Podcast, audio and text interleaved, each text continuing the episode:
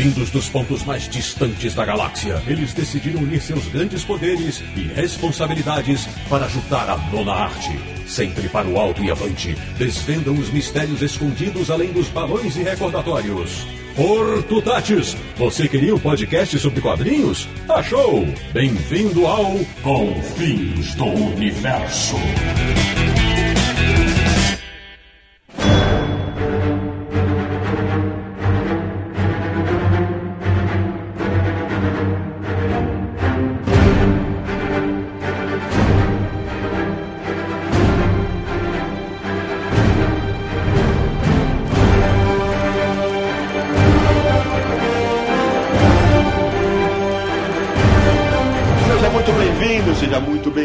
A mais um episódio do Confins Universo, podcast do Universo HQ. Só que o episódio de hoje é diferente. Por quê? Antes da gente estrear, a gente resolveu gravar um programa piloto. Foi logo depois do segundo filme dos Vingadores, a Era de Ultron, e a gente gravou pra errar mesmo, sabe? Aquele papo pra ver quanto a gente falaria, o quão extenso ficaria um programa com nós quatro que conhecemos bastante de quadrinho, falamos pra caramba. Aí a gente gravou, deixou lá, o Léo Lopes, o nosso editor do Radiofobia, fez a edição do programa, deixou lá, e aí um dia ele virou pra nós e falou assim: pô, cara, tem tanto conteúdo nesse programa, vocês juram que vocês não vão usar? E a gente ficou, pô, usa, não usa, usa, não usa, porque o programa teve alguns problemas, como o, Na- o, o Naranjo teve que sair mais cedo por um problema particular, que não era dor de barriga, né, Naranjo? Era pior que isso. É, eu tava sem microfone também. Como o Samir lembrou, a gente teve problemas de áudio que eu peço que vocês desconsiderem, mas enfim, nós decidimos que você terá acesso ao programa piloto do Confis Universo. Era uma gravação teste, a gente decidiu abrir esse arquivo secreto do Universo HQ. Porque como você viu no nosso segundo podcast, aqui não tem censura, meu filho. Aqui não tem censura, a gente mostra mesmo. Cara tapa. A gente mostra, vai ter erro pra caramba, vocês vão ver. Atendendo a dica do Léo Lopes, tem muito conteúdo legal que vale a pena você ouvir. Então se liga aí, nesse episódio de Confins do Universo.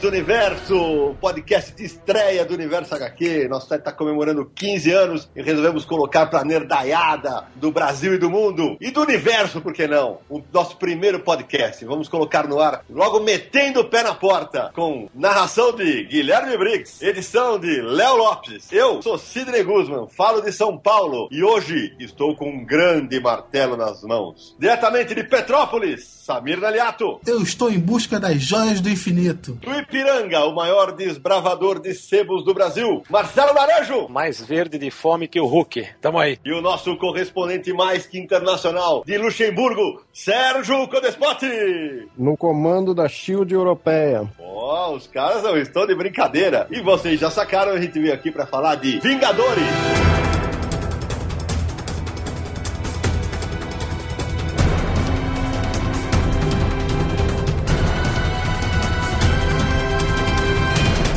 Passado mais de um mês da estreia do filme, a gente resolveu fazer um bate-papo com os universais Universo HQ para justamente debater as minúcias de Vingadores 2, a Era de Ultron. E para contar um pouco se alguém esteve fora do universo nos últimos meses e não sabe o que é Vingadores 2, a Era de Ultron, Samir, conta pra mim aí, fala aí a sinopse pra nós de A Era de Ultron. Aí, Sidão, o filme é o seguinte: Tony Stark, depois daquela confusão toda do primeiro filme, né, com a invasão alienígena, decide que a Terra não é segura. A Terra precisa de um sistema de segurança e cria um sistema chamado Ultron. O problema é que ele não contava que Ultron cria consciência, inteligência artificial. E claro desse- que ele não avisou seus amiguinhos dos Vingadores. Ah, não, porque é muito colaborativo, você sabe disso, né, Sidão? Então, Ultron cria vida, a inteligência artificial constrói um novo corpo pra si mesmo e decide que o maior problema da Terra são os humanos. O topo do problema são quem? Os Vingadores, liderados por Tony Stark. Então, para a Terra ficar segura, vamos eliminar os Vingadores, né? E aí é muita, mas muita porrada. Agora, é bom a gente começar a debater, explicar quem é Ultron, né? Porque o Ultron tem umas diferenças do filme para os quadrinhos. Muito bom. Então, quem é Ultron? Quem é esse robozão aí que os Vingadores vão enfrentar?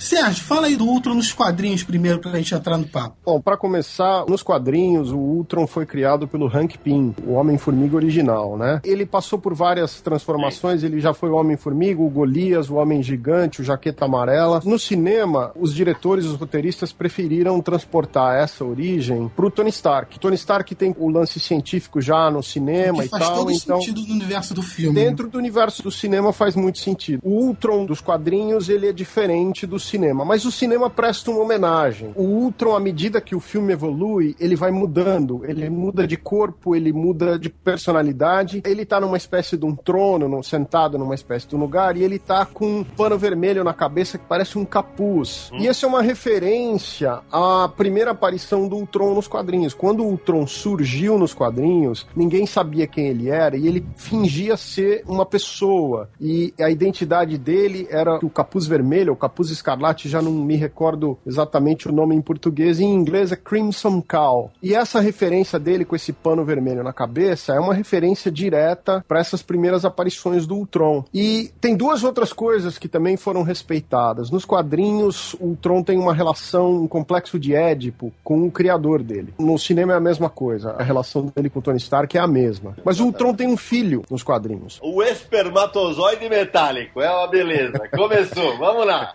Nos quadrinhos, o Ultron, ele cria um ser artificial que é o Visão. O Visão é cria direta do Ultron. No cinema, o Ultron, ele quer roubar do Tony Stark o corpo do Visão. O Visão é um projeto do Tony Stark que o Ultron quer usar como o corpo definitivo. Então, essas brincadeiras com as transformações do Ultron e com a relação dele com o criador são muito parecidas conceitualmente com o que acontece nos quadrinhos. É, e no quadrinho do surgimento do Visão, que por coincidência eu tô com o gibi aqui, Heróis da TV 34. Olha o- aí, editora Abril. Ano de 82. O Hank Pym, ele relembra a criação do Tron. Primeira imagem dele, ele parece uma geladeira quadrada, dois braços, e a primeira fala dele é genial. Eu vou reproduzir ela aqui. Vai. Crack, papa, quelo, papa.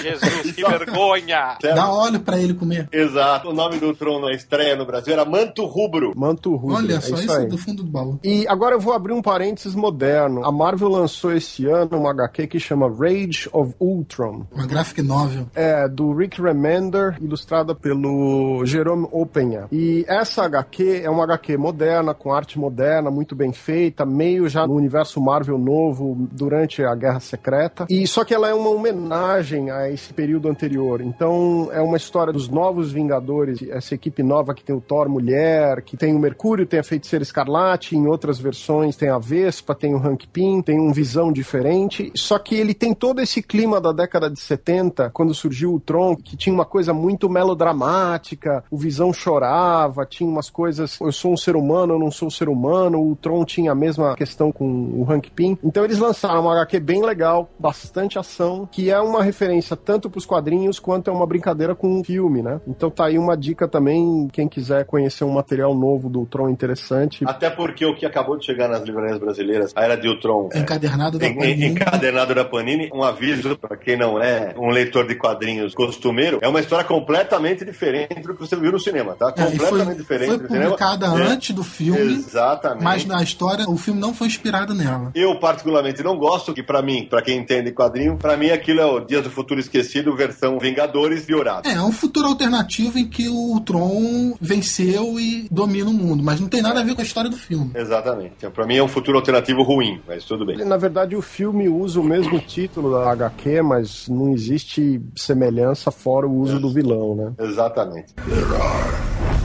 No strings on me. Naranjo, o que, que você achou do filme? Eu gostei. Não é o melhor filme da Marvel, mas é, Pra mim, cumpre o que promete. É divertido. São duas horas e meia que passaram muito rápido. Muita Gostei. porrada. Gostei da ação, ótimas piadinhas, já isso faz parte dos filmes da Marvel. Pra mim, o melhor filme da Marvel é o Capitão América 2. Como filme, nada bate aquilo Concordo. ainda. Eu me diverti no cinema e tem algumas coisas que teve muita gente que achou mal explicadas, mas aí você vai assistir o seriado Agents of S.H.I.E.L.D. e eles explicam. Quer dizer, isso eu acho um barato, essa interação. É, é uma curtição. E aí eu quero É levantar legal. A lebre pra vocês. Até que ponto isso é legal? Porque a Marvel está começando a colocar no cinema o negócio que a gente condena nos quadrinhos super-heróis há muitos anos, que é a cronologia. cronologia. E se eu não tenho saco? Eu não tenho saco, eu não tenho tempo pra ver seriado e Agents of Shield. E aí? Pro cara que não tem saco de fazer isso? A DC tem feito a mesma coisa nos seriados de TV, criando uma cronologia entre os seus próprios seriados. Esse é o ponto. Será que isso é interessante pro grande público? Ou a Marvel vai repetir na telona e a DC na telinha os erros que elas cometeram no papel? Olha, eu vou discordar de você, Sidão. Eu acho que a Marvel tá fazendo um caminho que é mais interessante que o caminho da DC, mesmo que o caminho da Marvel seja ainda um- uma coisa com alguns problemas para acertar. Porque hoje em dia, com você ter Netflix e você ter acesso aos DVDs, você pode comprar os filmes que você, ou alugar os filmes, ou emprestar os filmes que você não viu e assistir na ordem, fora de ordem, ou pode pegar um Netflix e ver uma série, ficar a par do que tá acontecendo, muito mais fácil do que antigamente você tinha que voltar e ler 20 revistas da década de 70, 10 revistas da década de 80 para ler uma revista da década de 90. Eu entendo, mas veja só, a Marvel, entre aspas, vai me obrigar a ver quantas horas de Agent of Shield pra eu entender as relações que estão soltas Eu, nos eu Vingadores. acho que nenhuma. Uma coisa não atrapalha a outra. Você só vai pegar as referências, algumas, se assistiu Agents of Shield. Mas se você não assiste, eu sei de gente que Aí. nem se A Marvel tem que trabalhar de uma maneira em que o filme seja autocontido e quem assiste os materiais extras tem um pouco mais de detalhes. Esse Mas é o quem não assiste não interfere. Por esse ponto que eu levantei a bola pra vocês cortarem. E é Mas isso tem um aí. outro problema. A Marvel fez um negócio que é muito legal, que é o seguinte: os filmes são inteligíveis pro grande público. E se o cara quiser ser um nerd Master Series, ele vai apenas curtir mais do que o grande público. Exato. E aí eu acho que tá o acerto. O problema é o seguinte: se você pegar a estrutura do roteiro vi- do, segundo filme dos Vingadores, você vê que ele foi montado pra linkar pra várias outras coisas. Tem uma parte grande do filme que é devotada pro Pantera Negra, que é um personagem que ainda não apareceu no universo Marvel, tá? Então, aquele personagem na África do Sul, que é um mercenário que eles vão lá, aquele personagem é o Garra Sônica. É o mestre Exatamente. do som, que é um vilão do Pantera Negra. Quando eles falam do Vibrânio de Wakanda, eles estão falando do Pantera Negra. Então, esse é um aspecto. Por exemplo, eles estão ligando coisas que eles precisam lidar pra frente, como o Thanos, a Guerra do Infinito, que vai vir aí nos próximos filmes dos Vingadores. Eles têm coisas pra fazer com o filme do Capitão América. Então, às vezes o filme tem momentos da trama que dá uma empacadinha, porque eles são obrigados a fazer ligações futuras. E esse filme sofreu um pouco, na minha opinião. O roteiro do filme sofre um pouco por causa desse problema e porque existe um segundo problema. Nesse filme, eu não sinto em nenhum momento que os personagens estão realmente em perigo. Esse é o meu principal problema com os filmes da Marvel. E eu acho que está diretamente ligado ao- aos tons do filme da Marvel. Não, eu não sinto isso necessariamente nos outros filmes, mas nesse filme, apesar da ação ser maior, eu, não- eu não sinto o personagem vai morrer. Eu vou botar uma pimenta nesse molho. Seria o fator Disney? A cena inicial em que os Vingadores atacam o, o bunker lá do Strucker, na Sokovia, quando o Tony Stark dispara contra os caras, vocês notaram que ninguém morreu. Todos os tiros foram na perna, no braço. O filme praticamente não mostra a morte. Com exceção do Disney- spoiler no final. Exatamente. Será que num fator Disney preocupado em falar com a família inteira, que efetivamente os filmes dos Vingadores são idolatrados pela criançada? A molecada adora. Será que é isso? Não, eu acho que não, porque isso é um fator. Tem a ver com o com a classificação etária que o filme vai conseguir. Então, se o filme tem cenas sangrentas, se o filme tem uma linguagem, se o filme tem sexualidade, ele vai obrigatoriamente ser classificado em vários países, uma faixa etária maior, que vai podar a bilheteria do filme. Então, eles têm que lidar com um equilíbrio entre, olha, aqui eu posso ter sangue, aqui eu não posso ter sangue, aqui eu posso falar palavrão, aqui eu não posso. E esse é um fator. Mas o que eu digo é o seguinte, por exemplo, se você pegar uma cena de combate entre o o Ultron e o Capitão América, em nenhum momento eu senti que o Ultron ia matar o Capitão América. Em nenhum momento eu senti que o Hulk ia destroçar um personagem. Aquela cena com o Homem de Ferro é sensacional, mas de modo geral, você não sente que os personagens estão obrigatoriamente em perigo no filme. E essa ideia de que ele construiu o filme para sugerir que o Gavião Arqueiro ia ser o personagem que ia morrer e depois no final quem morre é o, o outro personagem, essa ideia para mim, ela não é tão evidente quanto deveria ser, porque eu não sinto os personagens tão em perigo. E, e isso isso para mim tira um pouco a questão de você entrar na cena de ação. O filme do Capitão América, por exemplo, o segundo filme, O Soldado Invernal, ele é muito mais puxado nesse sentido. As sequências são construídas de uma maneira que você esquece um pouquinho que vai ter um outro filme dos Vingadores, que vai ter um outro filme do Capitão América. Você entra um pouco mais na história e a ilusão de que os personagens estão em perigo é maior. Nesse filme dos Vingadores não acontece isso. Teve um comentário que eu vi que é um filme sensacional para vender bonequinhas. eu não vejo que tem uma interferência da Disney nos filmes da Marvel. Pelo menos eu não consigo sentir isso ainda. Mas eu vejo que a Marvel ela não se arrisca muito tematicamente nos filmes dela. O Sérgio falou sobre classificação etária. Vingadores tem a mesma classificação etária de Capitão América 2, que é um filme bem diferente, ou de Cavaleiro das Trevas, que é um filme bem diferente. Então, todos esses três filmes têm a mesma classificação etária e, e no teor são bem diferentes. E o que eu vejo é que a Marvel não, não tá se arriscando. Então, por exemplo, aliás, não tem motivo para se arriscar, né? Tá fazendo um. Bilhão de bilheteria, para que, que vai se arriscar? Se segura na fórmula. Mas veja só, o Tron, eu vejo o Tron o mesmo problema que aconteceu em Homem de Ferro 3. O Tron, vilão que começa interessantíssimo, que abre o discurso inicial dele, é interessantíssimo, abre portas para vários tipos de discussão, polêmica, até rachas na equipe. E acontece a mesma coisa que Homem de Ferro 3. O vilão vai sendo diluído na história, igual aconteceu com o Mandarim. Então, no final, o Tron tá fazendo piadinha. O Hulk vai lá derrotar o Ultron e o Ultron tá, ah não, repensando minha posição na história, não sei. E aí o público ri e tira todo o peso dramático do personagem. Então, esse é o problema que eu vejo. Eles não estão conseguindo balancear o vilão com o peso dramático dos filmes e não mas se arrisca a, tematicamente. Mas aí é que eu falo, também. Eu acho que aí é, é, o toque, talvez, não sei se é uma interferência da Disney, mas é, é o toque Disney de se fazer filme. Porque nesse segundo filme dos Vingadores, todo mundo tá muito piadista. Todos os personagens estão piadistas. O Thor tá Não, piadista. no primeiro já tava. Esse, Esse me incomodou. eu tava até conversando outro dia com o Sérgio. Eu achei que eles estavam se segurando muito bem nesse lado de piadas até o início do terceiro ato, que é justamente o início do ato mais dramático do filme, que é o confronto final com o Tron. Quando começa a batalha final, é uma piada atrás da outra. E isso me tirou do filme. É, isso de verdade não me incomoda, porque assim, eu acho que vai muito da expectativa. Eu não fui ao cinema esperando ver uma história adulta dos Vingadores. E acho que esse é o ponto. Se os nerds de 40, 50 anos estão achando, ah, vou lá ver sangue. Não vai, negão. É outro papo. Você tá indo é, lá pra ver entretenimento puro que atinja atenção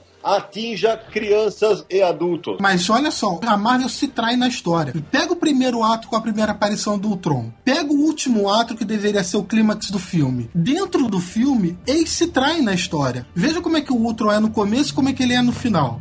então não, não tô dizendo que a, o filme não tem que ser divertido, claro. não tem que ter momentos de humor nem nada disso. Só que o filme ele não se arrisca. Ele, ele prefere um não se arriscar. dramaticidade, né? Exatamente. There are no strings on me eu vou aproveitar e fazer três comentários que vocês estavam falando, eu não quis interromper demais. Primeiro, eu queria aplaudir a atuação vocal do ator que faz o Tron, que evidentemente agora me deu um branco no nome do cara, mas é o mesmo cara do Blacklist. James Spader, vejam James, filme James Spader, James Spader, exatamente. O trabalho dele vocal no Tron eu acho excelente. Depois tem um outro fator aqui que vocês estavam falando que a Marvel não se arrisca. É, talvez não se arrisque dentro do filme, mas a Marvel, por exemplo, se arriscou muito com o filme dos Guardiões da Galáxia. Dentro é de aplaudir que a Marvel tem feito como modelo de negócios dele. é extremamente arriscado, isso eu concordo com você. Eu não tô falando desse tipo de risco. O filme não tem risco, concordo. Nas histórias, eles se seguram. Tem uma brincadeira interessante nesse filme aqui, por exemplo. Eu não sei se vocês perceberam que tem uma personagem que é uma cientista coreana que tá ajudando o Homem de Ferro. Muito bem lembrado. Essa personagem, ela tem duas funções. A primeira função é comercial. A Marvel vai muito bem nos mercados chinês e coreano. Então você tem um personagem coreano com sequências de ação na Coreia, é muito forte para eles. Isso é marketing, é comércio, é venda de bilheteria para eles. O segundo lance é que essa personagem é a mãe do Amadeus Show. Nos quadrinhos quadrinhos, ela existe. Nos quadrinhos. Ela existe nos quadrinhos. E nos quadrinhos, o Amadeus Cho é o sétimo cara mais inteligente no universo Marvel. Ele tem um nome ridículo, que é o Mastermind Excel. Eu nem sei como. Eu tô fora do Brasil faz muitos anos, eu não sei como o personagem se chama em português de cabeça. Mas ele é aquele garoto que faz parte do Illuminati, que já teve nas histórias do Hulk. Ele é um moleque brilhante, ele não é muito de autoridade, ele não é um, um herói tradicional, né? E abre as portas para esse personagem, e esse personagem, ele tem vários vínculos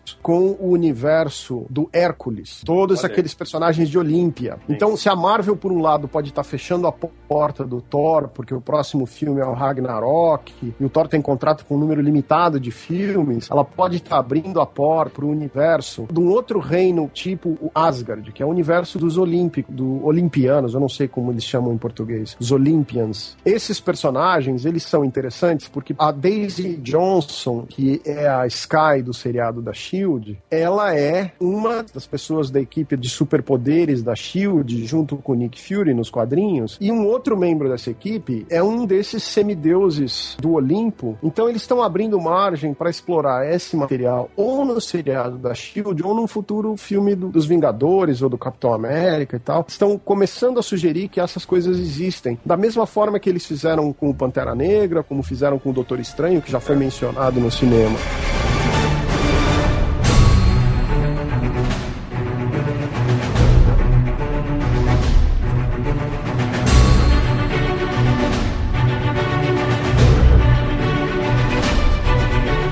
Aproveitando o gancho dos acertos que a Marvel tem na amarração do seu universo cinematográfico, é, por exemplo, eu vi gente reclamando no cinema da cena em que o. ah, Vai, posso falar essa altura do campeonato? O Visão levanta o, o Mjolnir, o martelo do Thor. Porra, aquilo faz todo sentido dentro do filme. E tem alguns outros acertos ou decisões polêmicas que foram introduzidas nesse filme, como o fato do Mercúrio e da Feiticeira Escarlate não serem mais mutantes. Naranjo, comenta. Olha, sobre o Visão ele levantar o martelo, eu também escutei gente reclamando umas coisas tipo, ah, porque ele é máquina. Mas, mas que máquina? Ele não é máquina. Ele é de carne, ficou claro isso. Não sei se é carne sintética, assim, né, mas ele é de carne. Ele mistura ser humano com máquina. Mas é óbvio, pra mim é, é nítido. Ele levantou por quê? Porque ele é digno. Ele é, Exatamente. ele é inocente, ele seja o que for, mas ele tem uma alma boa. Foi o resultado do que aconteceu com ele, foi que ele nasceu uma pessoa boa, então ele conseguiu levantar o martelo do Thor. Mas essa dicotomia entre máquina, humana, tudo isso faz parte da história do Visão, sempre fez. Então faz sentido você abordar isso no filme. E sobre o- os não mutantes, isso a gente sabe que é porque, devido aos filmes da Fox, né? Que os mutantes vão estar lá com os X-Men. A Marvel não pode usar contratualmente os personagens mutantes essencialmente ligados ao universo dos mutantes. A exceção são personagens que já existiam dentro do universo dos Vingadores. Feiticeiro Escarlate e o Mercúrio têm um histórico dentro dos Vingadores muito grande, tanto quanto tem dentro do universo mutante. Isso dá uma brecha para Marvel contratualmente usar os personagens. Mas o uso dos mutantes não pode.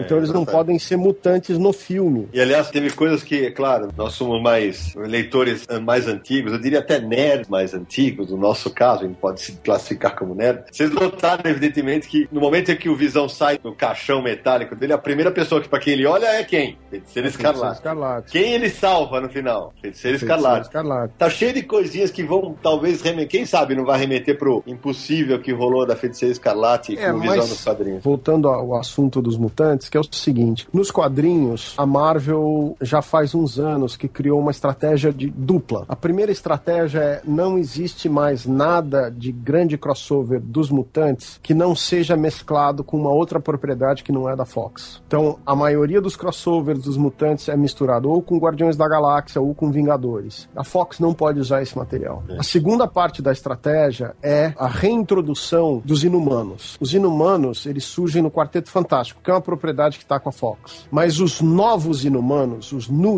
Humans, que surgiram durante o crossover Infinity, esses personagens são inumanos dentro da origem dos inumanos nova, que tem tudo a ver com os Vingadores e praticamente nada a ver com o Quarteto Fantástico. Então, esses personagens novos são os novos mutantes na prática, porque eles podem ter qualquer poder, eles podem fazer qualquer coisa. Abre um leque para Marvel criar todo tipo de personagem com superpoder sendo inumano. Mas o Mercúrio e a Feiticeira Escarlate já foram confirmados que eles são inumanos? Não, não foram Não. confirmados. Penso eu que nem será, certo? Eu elaborei uma teoria conspiratória na minha cabeça. Pensa bem, talvez o Visão, se isso vier a ocorrer, talvez o Visão se apaixone pela Feiticeira Escarlate, porque os dois são filhos da joia. Porque os poderes dela e do Mercúrio advêm da joia e ele é criado pela joia. Então, mas aí que tá. É, aí tem um outro ponto, né? No seriado Agentes da Shield, eles estabelecem já os inumanos dentro do universo Marvel. Tem uma coisa forte acontecendo dos inumanos no segunda temporada da Shield. No filme do final, se não me engano, no final do Capitão América, tem aquela cena de epílogo que mostra que aquela lança do Loki sendo usada e os poderes dos dois personagens eles estão sofrendo experiências. Os agentes da Shield eles exploraram a questão que a Hydra experimenta com os seres humanos para criar seres com poderes, criaturas com poderes. Existe uma lista da Shield que chama o registro, o índice de pessoas com poderes. E esse índice já tem até uma classificação, que são os humanos que têm superpoderes naturais e que são os enhanced, são as pessoas que tiveram as suas habilidades ampliadas. O fato de haver uma experimentação para criar os personagens, o fato de haver um registro, não impacta o filme dos Vingadores, mas se você viu o, a série da Shield, quando você assiste o filme dos Vingadores, fica evidente o trabalho que eles estão fazendo pro filme dos Inumanos e pro filme do Capitão América Guerra Civil, é. onde as pessoas estão divididas entre quem quer registrar os poderes e quem não quer registrar os poderes. Mas vocês acreditam que teve gente que eu vi reclamando? Porque não, porque o Visão vai assumir o papel do Adam Warlock dos quadrinhos. Mas é óbvio que vai, meu Deus. Eles não vão introduzir outro cara. Eu Ficou... acho que não. Eu acho eu, que vai. Eu, tem muita boataria que vai aparecer o Adam Warlock no segundo Guardiões da Galáxia como sendo o pai do Star-Lord. Uau! É o, o papo mais forte é que,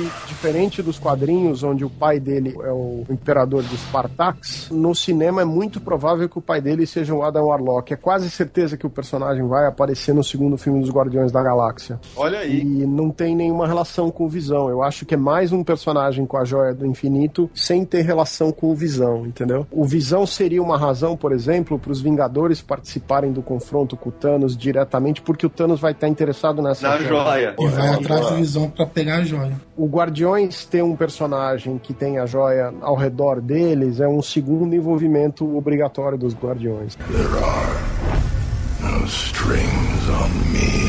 Ô Sérgio, já que a gente falou das Pedras da Eternidade, quer falar um pouquinho sobre as que já apareceram, as que vão aparecer no cinema, quais que faltam? De cabeça eu sei te dizer que já apareceram quatro ou cinco joias. Ah, apareceu a mental que tá com o Visão. Mas tem, por exemplo, tem aquela cena que aparece num dos Thors, tem a cena que aparece troféus da galeria do Odin lá, aquele negócio, e vários daqueles objetos são as joias, assim como a lança do Loki era uma joia. Aquele cubo Triceratops do primeiro filme. As que apareceram no cinema. É o Tesseract que tá no. Cubo Cósmico. Exatamente. Tá? É o cetro do Loki que agora tá na cabeça do Visão. Aquele éter, aquela coisa negra Isso, aquele negócio que, que aparece no segundo filme. Do Thor. do Thor. E o Orb, né? O Orb que apareceu nos Guardiões da Galáxia. Que já apareceram no cinema são essas quatro. De maneira menos proeminente, se não me engano, porque assim, a, o Tesseract é uma, a pedra espacial. A da mente é o cetro do Loki. Uhum. Depois vem a joia da realidade, que é a vermelha, que é o éter. Se eu não me engano, que é, que era, é amarela, Sérgio, nos quadrinhos. Mas no cinema é a vermelha. Ah, ok. Porque nos quadrinhos ela é a vermelha é a da força. A da força, que é a Power Stone, é a roxa, é o orbe que aparece no filme dos Guardiões. Essas, as que já foram usadas assim, obviamente. Mas existe naquela galeria de coisas do Odin, existem outros objetos ali que eles sugerem que também sejam ligados a. Tem a manopla do infinito que já apareceu, inclusive, até num display da Marvel, numa convenção, né?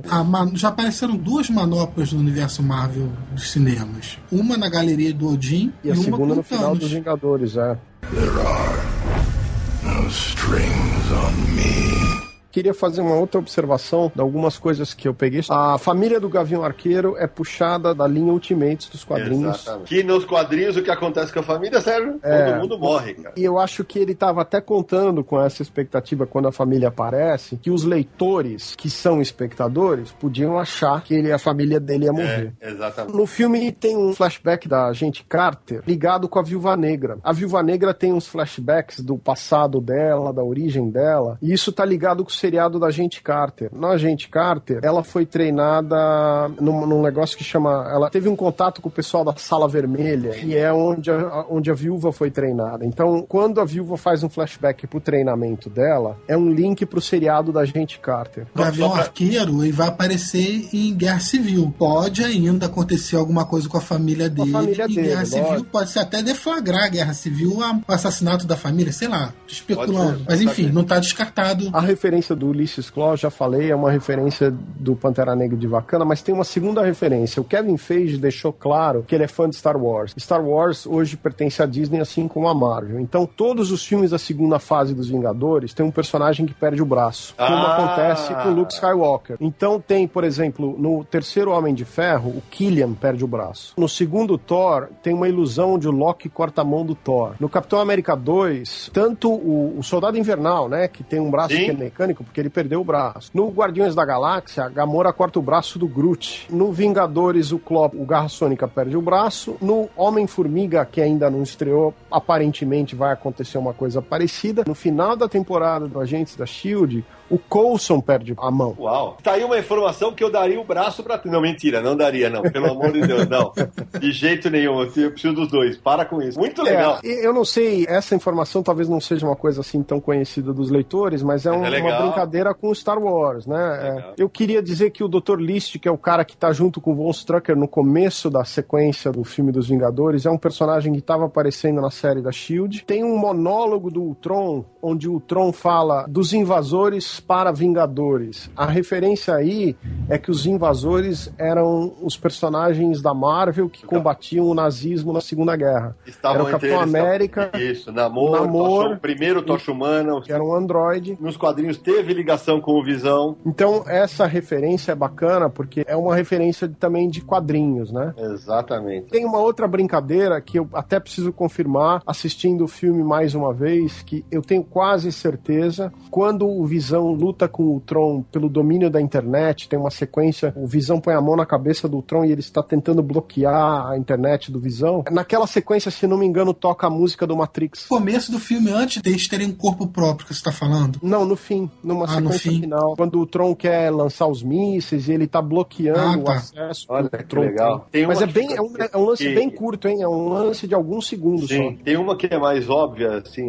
mas acho que vale a gente colocar, porque de repente alguém não pegou, que é tanto no começo quanto no final do filme, o Tron cita Pinóquio, né? Ele Fala. fala as frases de Pinóquio, cara. Uhum. O boneco queria virar homem e, e Exatamente. o Tron tem o mesmo complexo, né? O robô que gostaria de Exatamente. ser um. Um, um humano, ótima analogia também. E tem uma que eu vi, confesso, eu vi na cabine de imprensa, já fui ver o filme de novo e eu continuo com essa impressão. Eu não vi ninguém falar, eu não sei se é um delírio nerd meu, mas na cena em que o Mercúrio começa a salvar as pessoas em Sokovia que já tá levantando, tem um momento que ele sai correndo, ele cola as costas numa parede, como se fosse um beco. E Sim. naquela cena, vários papéis se levantam. E um dos formam um papéis vai no peito dele. Na- eu acho que eu vi um raio, uma fração de segundo. Que seria o uniforme original do Mercúrio. Exatamente. esse Raio no peito azul. Eu tenho uma teoria pra morte do Mercúrio, acho que já esqueci da minha teoria. É, é. Não, porque o Sérgio outro dia comentou comigo que o Mercúrio morre no filme porque teria um acordo com a Fox. Ah, sim. é, eu, tenho A Fox quase- usaria o Mercúrio e a Marvel usaria Feiticeiro Escarlate. eu tenho a impressão que, que eles têm limitação no uso dos personagens porque o Mercúrio está sendo usado dentro do filme dos X-Men. O Mercúrio apareceu no filme recente do Brian Singer, Dias do Futuro Esquecido. Ui! Não, não, é bom. É, é- é uma adaptação que o Sidão não gostou. E vai aparecer é no. X-Men Apocalipse. Mas será Então- que esse acordo aconteceu mesmo? Não acredito Não, eu, muito, eu, não. eu, eu não sei se existe um A acordo. Marvel não vai se com a cara da Fox. Não é essa a questão. Eh, Talvez exista uma limitação de uso. A Marvel não pode fazer um filme solo do Hulk atualmente. O Hulk pode aparecer junto com outros personagens, mas não pode ter um filme solo do Hulk. Os direitos do filme solo do Hulk são da Universal. A mesma coisa acontece com o Namor. A Marvel não pode fazer um filme do Namor que os direitos são da Universal. Olha, eu, eu de verdade quero crer, Sérgio, que ele volta possivelmente no próximo filme dos Vingadores e, que- e que a, a saída vai ser a Doutora Cho, que aliás ela aparece no final, na hora que eles voltam para a nova base dos Vingadores, né? Na minha cabeça ela vai trazer de volta tanto ele quanto o Capitão América, que deve morrer na Guerra Civil, se tudo seguir. O que a gente supõe que nos quadrinhos, eu imagino que ele morra na Guerra Civil para voltar no Vingadores. Se o Capitão morre em Guerra Civil, ele tem que voltar no começo da Guerra do Infinito. Próximo Olha, filme dos Vingadores. Quando aparentemente ele morre e algum personagem assume a identidade do Capitão América. Isso tem uma história longa nos quadrinhos. O Jack Monroe já foi o Capitão América, o Bucky já foi o Capitão América, o Falcão já foi o Capitão América, o, inclusive o Capitão América já foi o Nômade. Outros personagens, o, o Super Patriota já foi o Capitão América, que é um outro Exato. personagem ligado ao Capitão América. Então, Tem uma lista eles têm enorme. muito material pra brincar. Eles têm o Falcão e o Soldado Invernal no cinema e os dois já foram Capitão América nos quadrinhos. Como estão falando de guerra civil, eu acho que o que vai acontecer é o Capitão bater as botas, o Bucky assume o posto e nos Vingadores, o, o talvez o Capitão América retorne e o, o Soldado É, Invernal veio outra. Veja, é, é- é uma possibilidade, né? Uma possibilidade. Esses dias saiu um spoiler do terceiro filme do Capitão América, com o Capitão América lutando com o Ossos Cruzados, e saiu um spoiler que aparentemente vai ter o funeral da Peggy Carter. A Peggy Carter já estava doente no filme anterior, né? Aliás, ela durou, hein? Vou te contar, porque na época nos quadrinhos o intervalo era- de 20, 20 e poucos anos quando ele voltou. Agora nos, no cinema são mais de 60, né? Que beleza. É, mas, tá, mas ela tá bem velhinha, né? Não- É, tá com 90 anos, tá? Ainda dá pro o Capitão América dar uma, né? Dar uma sapecada antes de morrer, né? Porra, aí o cara vai, vai ser o Pelé do tesão, pelo amor de Deus, cara. Mas a filha dela, ou a sobrinha dela, é a Agente 13, né? Que é a Sharon Carter. que Exatamente. Que já Também vai participou do voltar Soldado pro- Invernal e vai participar vai em Guerra Civil. participar da Guerra Civil. E o seriado da Gente Carter ganhou uma segunda temporada. No strings on me. Então, Sérgio, já aproveitando que ele tá falando disso, acho que vale muito a pena dizer que no Vingadores 2, aliás, foi plantado desde o primeiro, né? A rixinha do Capitão com o Tony Stark, com o Homem de Ferro. A semente da Guerra Civil tá plantada ali, né? E eu acho que tem uma cena no final, então os dois caminhando com o Thor no meio dos dois, que ali vai resume bem, acho que o que vem pela frente. O que, que vocês acharam?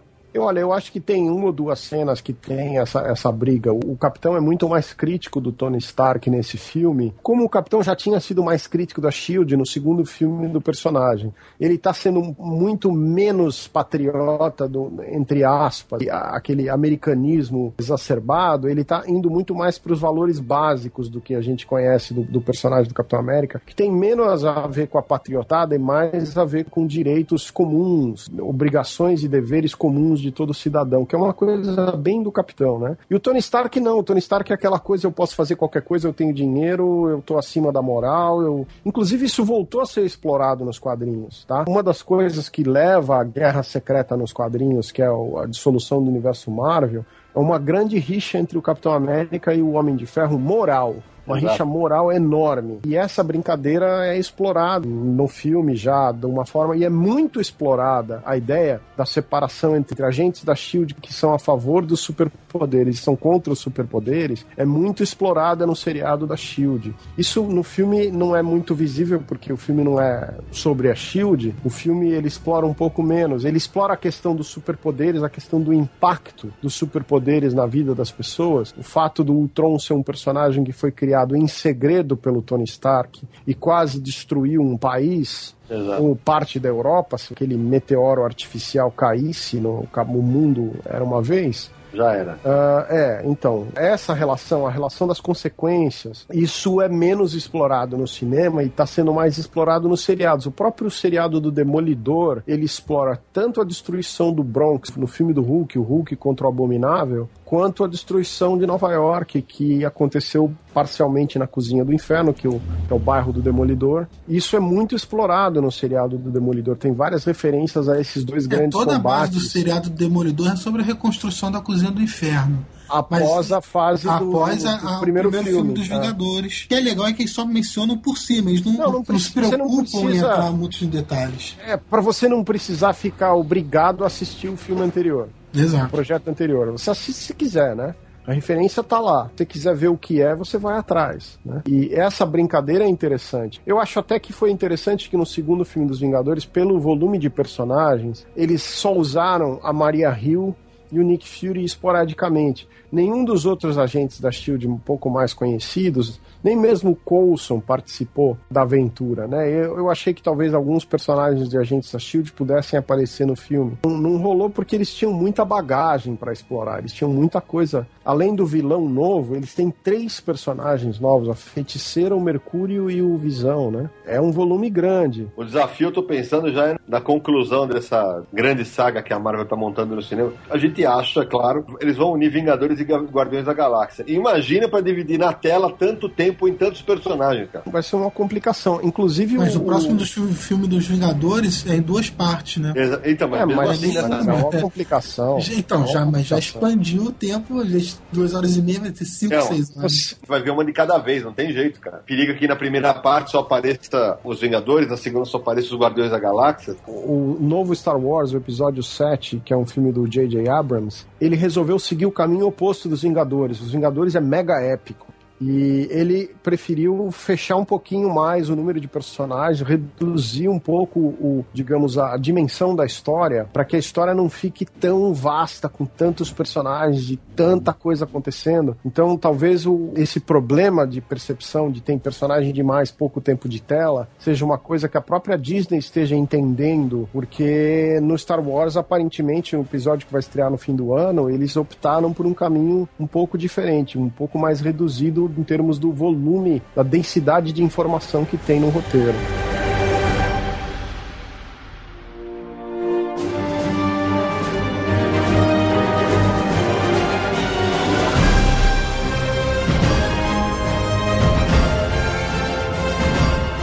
O papo tá muito bom. Avante Vingadores pra lá, avante Vingadores pra cá, mas acho que já tá na hora de terminar o papo. Já falamos de, de referências, de easter eggs, de coincidências, do que pode vir, de prospecções e, e tudo mais. Mas acho que pra encerrar, eu vou pedir uma nota de cada um, né? A nota de cada um pro filme.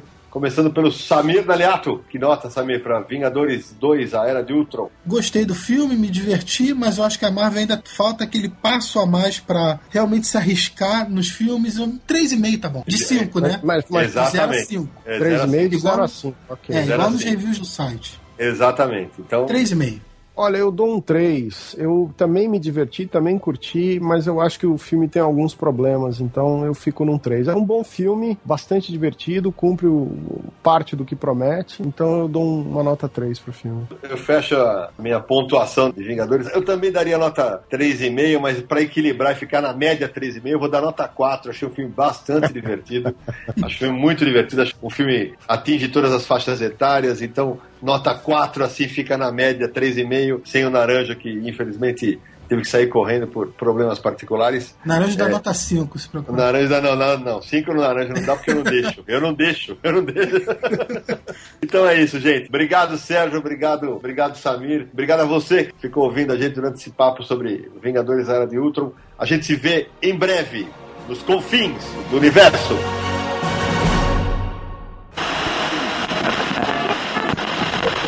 Você acabou de ouvir aí o episódio piloto do Universo HQ e como você viu, quando a gente gravou, a gente não tinha definido algumas sessões, como por exemplo, as dicas de leitura, as curiosidades. E aproveitando que o DVD está chegando ao mercado pela Disney Boa Vista, vocês devem lembrar aí quando eu falei da cena do Mercúrio, post desse podcast, você vai ver uma imagem que aproveitando no DVD você pode parar pra ver. Acho que eu tava certo, hein? Dá uma olhada aí. Sérgio, parece que você também pegou outras curiosidades, né? Tem duas curiosidades aqui que eu queria lembrar. Uma é que naquela sequência que o Thor ah, entra na piscina, é, naquele lago natural, naquela. na- é um- parece uma piscina d'água, né? Dentro de uma caverna. Foi dar uma nadadinha. Águas termais. É, e aí ele tem uma visão Que não é o Visão? e ele vê as joias do infinito. Ele vê as joias do infinito e naquela sequência tem rapidamente tem uma cena onde aparecem as quatro joias alinhadas numa espécie de uma mão de energia, né? Que é a, a referência da manopla do infinito que depois vai aparecer no fim do filme de novo naquela cena extra. Você pode ver a imagem também aí no post. E que confesso, Sérgio, na hora eu não vi mesmo. É impressionante a imagem vendo assim. É, é, é no meio de vários cortes de imagem, então. É, e depois tem uma sequência que aparece junto com aquele personagem, o mestre do som, o Garra Sônica, né? Que vai ser o Garra Sônica. Tem uma sequência dentro do barco onde aparece várias vezes uma fotografia no fundo do escritório dele quando ele tá conversando com o Tron ali naquela sequência. Cara, isso é sensacional. Eu não tinha visto. Essa imagem é de uma mulher usando umas roupas roupas verdes e tal, é muito sugestiva da Madame Hydra, né? Exatamente, só pode ser ela. Será? Não é uma imagem aleatória porque ela é muito visível e tem uma cena que tem um close nela. Então você fica claro que é uma imagem que eles estavam realmente planejando para que o pessoal realmente pudesse fuçar e discutir quem que é, quem que não é, né? Não é uma coisa, não tem cara de ser um negócio aleatório. A última referência é o Tony Stark, quando ele tá mexendo nos chips dos, das, das inteligências artificiais que ele usa, ele vai usar uma que chama Friday e ele tá com o cartão na mão e tem outros cartões ali espalhados. Um dos cartões está escrito Jocasta. Opa, pra quem não sabe, Jocasta foi uma também androide que foi namorada do Tron nos quadrinhos. Era literalmente um sexo de sair faísca, né? Porque já imaginou, né? Aquele atriz. Haja óleo. Haja óleo. Fez parte dos Vingadores, hein? Ele fez parte dos Vingadores, é um negócio maluco.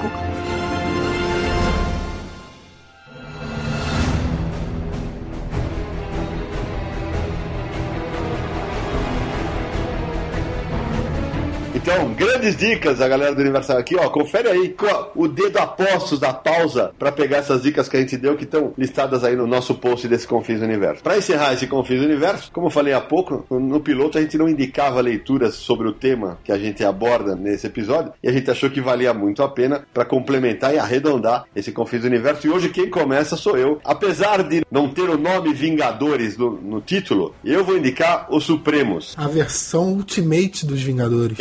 Exatamente. Escrito pelo Mark Miller, desenhado pelo Brian Hitch. Os Vingadores do cinema beberam muito, mas muito dessa versão. Porque é uma versão totalmente errática, né? Os personagens, a interação entre eles não é aquele negócio de ah, Vingadores Assemble, Avente Vingadores. Não. Eles começam querendo se matar, né? A cena do Capitão América é, dando na cabeça do Hulk quando ele volta a ser o Bruce é épica. Esse é o Capitão América mais E vamos falar a verdade, né? Essa versão Ultimate não é mais nada que uma consequência do Authority. É a versão Authority dos Vingadores. Inclusive, a dupla de criadores trabalhou em Authority. muitíssimo bem lembrado. Tanto o Hit quanto o Miller. né? Exato. Tem uma cena adaptada no filme do Hulk, né? Que nos quadrinhos é sensacional. O capitão joga o banner do helicóptero, vira o Hulk aí, tchum. E no filme do Hulk, eu, se eu não me engano, ele mesmo pula, né? Sem ser empurrado, mas. Exato. Tem algumas cenas antológicas dessa história. Pula como Bruce Banner e se transforma enquanto cai. E a gente pode até, numa liberdade poética, né, dizer que no segundo filme dos Vingadores, a cena em que a, a Viúva Negra empurra o Bruce Banner pra cair, pode perfeitamente achar que é adaptada daqui. É, uma inspiração pode ter saído dali, lógico. Só vai lembrar que nos Supremos tem a presença do Gigante e da Vespa. Aliás, tem uma cena antológica em que a Vespa, pra acalmar o Hulk ou pra fazer ele chamar a atenção do Hulk, mostra os peitos pra ele, né? E ele sai correndo, é. Ele, ela abre e fala, uhul, e o Hulk, Hulk quer, né? Essa versão acabou censurada. No cinema, essa versão não rolou.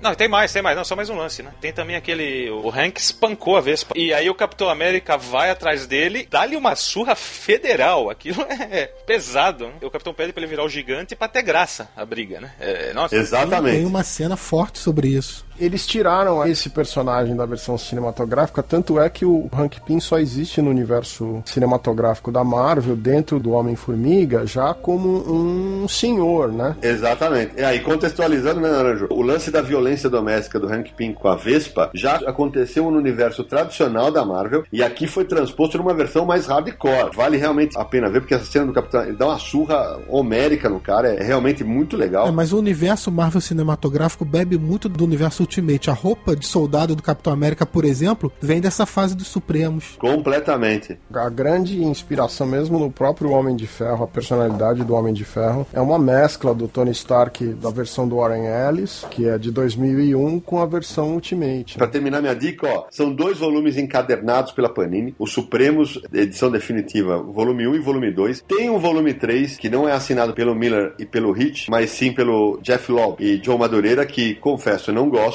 Nos Estados Unidos tiveram outro, vários outros volumes, teve um volume com o Carlo Pacheco e tal, mas nenhum dos, nenhum dos outros volumes chega ao mesmo nível de interesse dos leitores e da crítica. E só pra concluir, esses dois volumes saíram pela Panini, mas também saíram na coleção da Salvati, de Graphic Novels, que é publicada quinzenalmente, né? Nas bancas do Brasil inteiro. E não vai ser muito difícil achar esse cadernado dos Supremos pela Panini, não, porque tá reimprimindo agora. Exatamente. E é um material que, como vende muito bem, a, A todo momento ele, a Panini tá reimprimindo e olha, vale a pena ter na sua biblioteca. Então quem vai ser a próxima dica vai ser Marcelo Naranjo. Encadernado Liga da Justiça Vingadores. Foi uma HQ que ficou anos em gestação, muito esperada pelos, pelos leitores, né? Saiu da parceria do Kurt Busiek no roteiro e o fantástico Jorge Pérez na arte. Aliás, a arte do Pérez é algo. É onde está o Oli, né? Dá pra você ficar brincando de procurar personagens, é muito divertido. Só não é uma, não é uma HQ perfeita, porque função de um ou outro clichê, mas é muito, é, é uma muito bacana. Tá esgotado, né? É muito divertido, né, cara? Tá esgotado e vai ser difícil achar, porque não pode reimprimir esse material. Não pode mais reimprimir. Bem lembrado, Samir, que é uma pena. Quem tem, tem. Só esse nosso podcast aqui vai fazer o preço inflacionar 200%, né? Se tava 200 reais que eu vi, vai para 700 agora, né?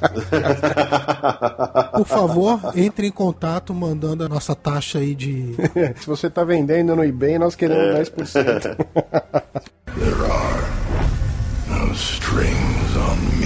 É um crossover entre duas editoras que hoje em dia estão numa fase muito mais, digamos, de rixa do que com essa flexibilidade que eles tinham nessa época, né? Era uma fase mais amistosa entre a Marvel e a DC. Quando eu falo de clichê, é, por exemplo, o grande embate é Superman versus Thor, né? E quando o Superman finalmente dá um- uma bela muqueta e derruba o Thor, ele solta aquele, talvez, o adversário mais forte que eu já... Meu, o Superman acho que ele já teve uns 300 adversários mais fortes que ele já derrubou. Mas, mas é bacana, é muito divertido, vale a pena. Superman pega o martelo do Thor e o escudo do Capitão América. Já que o Naranjo citou, né? O Superman se mostra digno, já que linkar com o nosso podcast do, da- do filme dos Vingadores, ele ergue Mjolnir, né? Ele, ele levanta o martelo do Thor porque ele é digno, né? Então, é, pra quem é nerd de super-herói, é muito divertido. E eu não quero me gabar, mas eu tenho essa edição autografada pelo George Pérez. Tudo bem, né? Tá ok. Ainda bem que você não queria se gabar, né? É.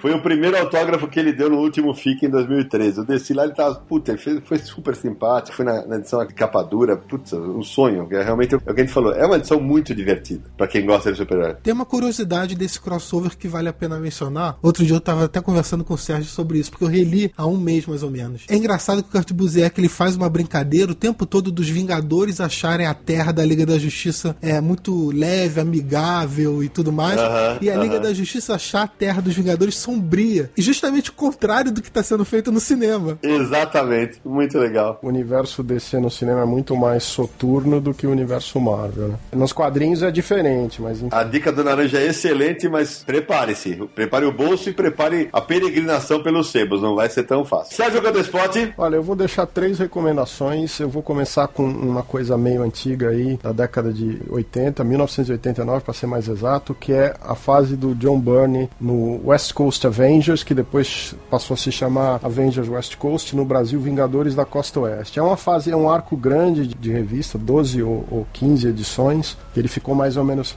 formatinho pela editora Abril. só saiu em formatinho. E essa fase ele mexe com a origem da feiticeira escarlate, com a origem do Visão, com Tigra. Ele usava personagens que não eram, digamos, a, a equipe A dos Vingadores, então tá lidando com personagens que normalmente ficam esquecidos ou ficam jogados e tal. E ele faz um trabalho genial com, com esses personagens. É uma fase bem bacana, ele traz de volta o, o androide Tocha Humana, daquela era clássica, o primeiro Tocha Humana da Marvel. Então essa fase é uma fase que quem quiser caçar no sebo, procurar os formatinhos da Abril, é uma fase muito bacana. Sérgio, então é nessa fase que a feiticeira tem um casal de filhos, né? E na verdade eles não existiam, né? Era tudo psicológico, eh, eh, criado pela mente dela e pelos poderes dela. Mais que uma gravidez psicológica, foi um casal de filhos psicológico, vamos chamar assim. Afinal de contas, o Visão tem o espermatozoide, que é o negócio, né? O cara é androide e faz funcionar. O espermatozoide do Visão é nono robô. Mas acho que não foi o Bunny que fez, hein, Naranjão? O Bernie dá uma explicação para essa impossibilidade biológica da feiticeira ter tido filhos com um androide, né? Envolve os poderes dela, envolve o demônio, o que chama pandemônio, porque o- apesar do duas crianças existirem, as almas dessas crianças eram parte desse pandemônio, não sei o quê. E mais pra frente teve um outro escritor que usou a- as almas dessas crianças e agora parece que tem dois personagens, se não me engano, o Icano e um outro personagem que de cabeça agora não vou lembrar, mas enfim, a Marvel acabou usando os filhos da feiticeira Escarlate é, mais pra frente e tem uma- outras implicações com outros personagens, mas foi o Bernie que deu essa resolução pra essa brincadeira. É uma fase muito legal, é uma das fases mais divertidas aí dos Vingadores no final dos anos 80, então acho que valia procurar no informatinho mesmo quem quiser. Depois eu vou pular um pouco pra frente frente e vou pra fase do Geoff Jones na revista dos Vingadores. É o terceiro volume dos Vingadores, não é a série original, é a revista que começou depois do Heróis Renascem, que começou com a fase do Pérez desenhando. Heróis renascem. Então, não, eu não vou indicar isso. Ah, porque ele seria expulso do universo HQ se ele indicasse isso. É, tô sendo boicotado. Não, eu nem gosto dessa- desse material. Mas o Geoff Jones, ele fez pouca coisa pra Marvel. Uma das coisas que ele fez pra Marvel foi uma fase dos Vingadores que começa mais ou menos em Vingadores 65, se não me engano, que é uma revista de 2003, que é uma saga com Caveira Vermelha e desenho do Olivier Coipel, que é maravilhoso. É um material bem divertido, são dois ou três arcos envolvendo o, o Caveira, o Visão, o Capitão América, né, a She-Hulk. Depois tem uma sequência que se passa na Inglaterra, envolvendo a Gangue da Destruição. Te- surge uma outra personagem no papel do Capitão Bretanha, no espírito da Inglaterra, né? E então é uma fase muito divertida. Eh, não são muitas essas revistas, eu não sei se esse material foi republicado no Brasil, não sou capaz de dizer pra vocês. Ele saiu originalmente, talvez pela Panini aí, porque é de 2003, eu acho que ele não foi republicado, não é uma fase que acho que foi encadernada e republicada no Brasil. E pra finalizar, tem a fase do Jonathan Hickman, que é uma fase bem mais recente, né? Ela começa aí, está sendo publicada atualmente, é a fase na qual os- resulta na destruição do universo Marvel, né? Começou em 2013. O primeiro arco em particular, que é o arco que dá o tom para essa história, é uma história que se passa inclusive no planeta Marte. E esse arco, ele inclui vários personagens novos e tem desenho do excelente Jerome Openha, que é um, um grande narrador, um grande desenhista. Esse arco do Hickman é muito bacana porque ele tem personagens do novo universo, ele traz o Hyperion, ele lida com uma série de questões de uma maneira muito divertida dentro dos Vingadores e é um cara que está acostumado a trabalhar com histórias longas. Então, a longo prazo, ah, às vezes as histórias esticam um pouco, às vezes ele se perde um pouco, mas sempre tem, um, digamos, um- um- uma resolução interessante para o leitor que está acompanhando o material, a evolução dos personagens, tem umas sacadas bem legais ao longo do material, enfim. Tem uma brincadeira, por exemplo, com a Isabel Kane, que vira uma daquelas personagens de Shi'ar, né? Aquela, aquela guarda imperial de Shi'ar, ela vira um dos personagens da guarda imperial. E existe uma brincadeira com ela ser neta de um super-herói antigo da Marvel. Originalmente, ela se- ia ser neta de um herói inglês, de um personagem da Marvel inglesa, mas depois, no encadernado, a Marvel trocou o nome e colocou ela como sendo uma heroína ligada à Era de Ouro da Marvel. Então é uma fase bem divertida, bem interessante. Essas são as minhas três recomendações dos Vingadores. E pra fechar o Confio do Universo de hoje, Samina Aliato. Eu vou ficar com o clássico, material que a Panini está republicando na coleção histórica Marvel Os Vingadores. Até agora já saíram oito volumes dessa coleção. É uma boa dica. Você vai poder ver histórias de vários heróis e vilões ligados aos Vingadores. Tem histórias produzidas por Jim Starlin, por Stan Lee, por nossa, Roy Thomas, vários autores, Steven Engelhardt, que teve no Brasil recentemente no Fast Comics, enfim. É, Kerry Conway. É, é bem interessante também porque você vai ter uma variedade de, de histórias aí dos Vingadores. New Adams também, né? Aquela fase muito bacana que ele transformou o Visão numa vaca. Aquilo é sensacional. Sim, Neil Adams também. Vaca sintética. A Guerra Cris Cru original é nessa fase. Exato, é isso aí. Eu não sei se já tá contemplado nessa coleção essa fase do New Adams, mas se tiver, fica a dica que vale muito a pena. É muito divertido.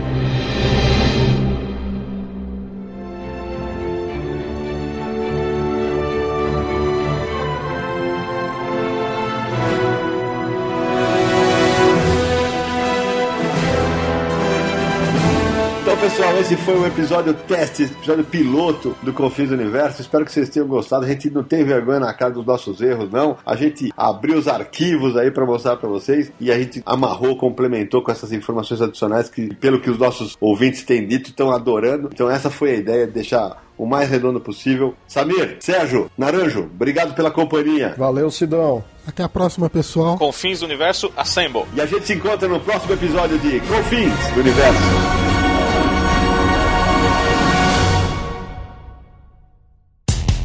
Dia mais claro ou na noite mais densa, você está deixando a nossa presença. Faça uma boa viagem de volta, mas não fique disperso. Nos encontraremos no próximo episódio de Confins do Universo.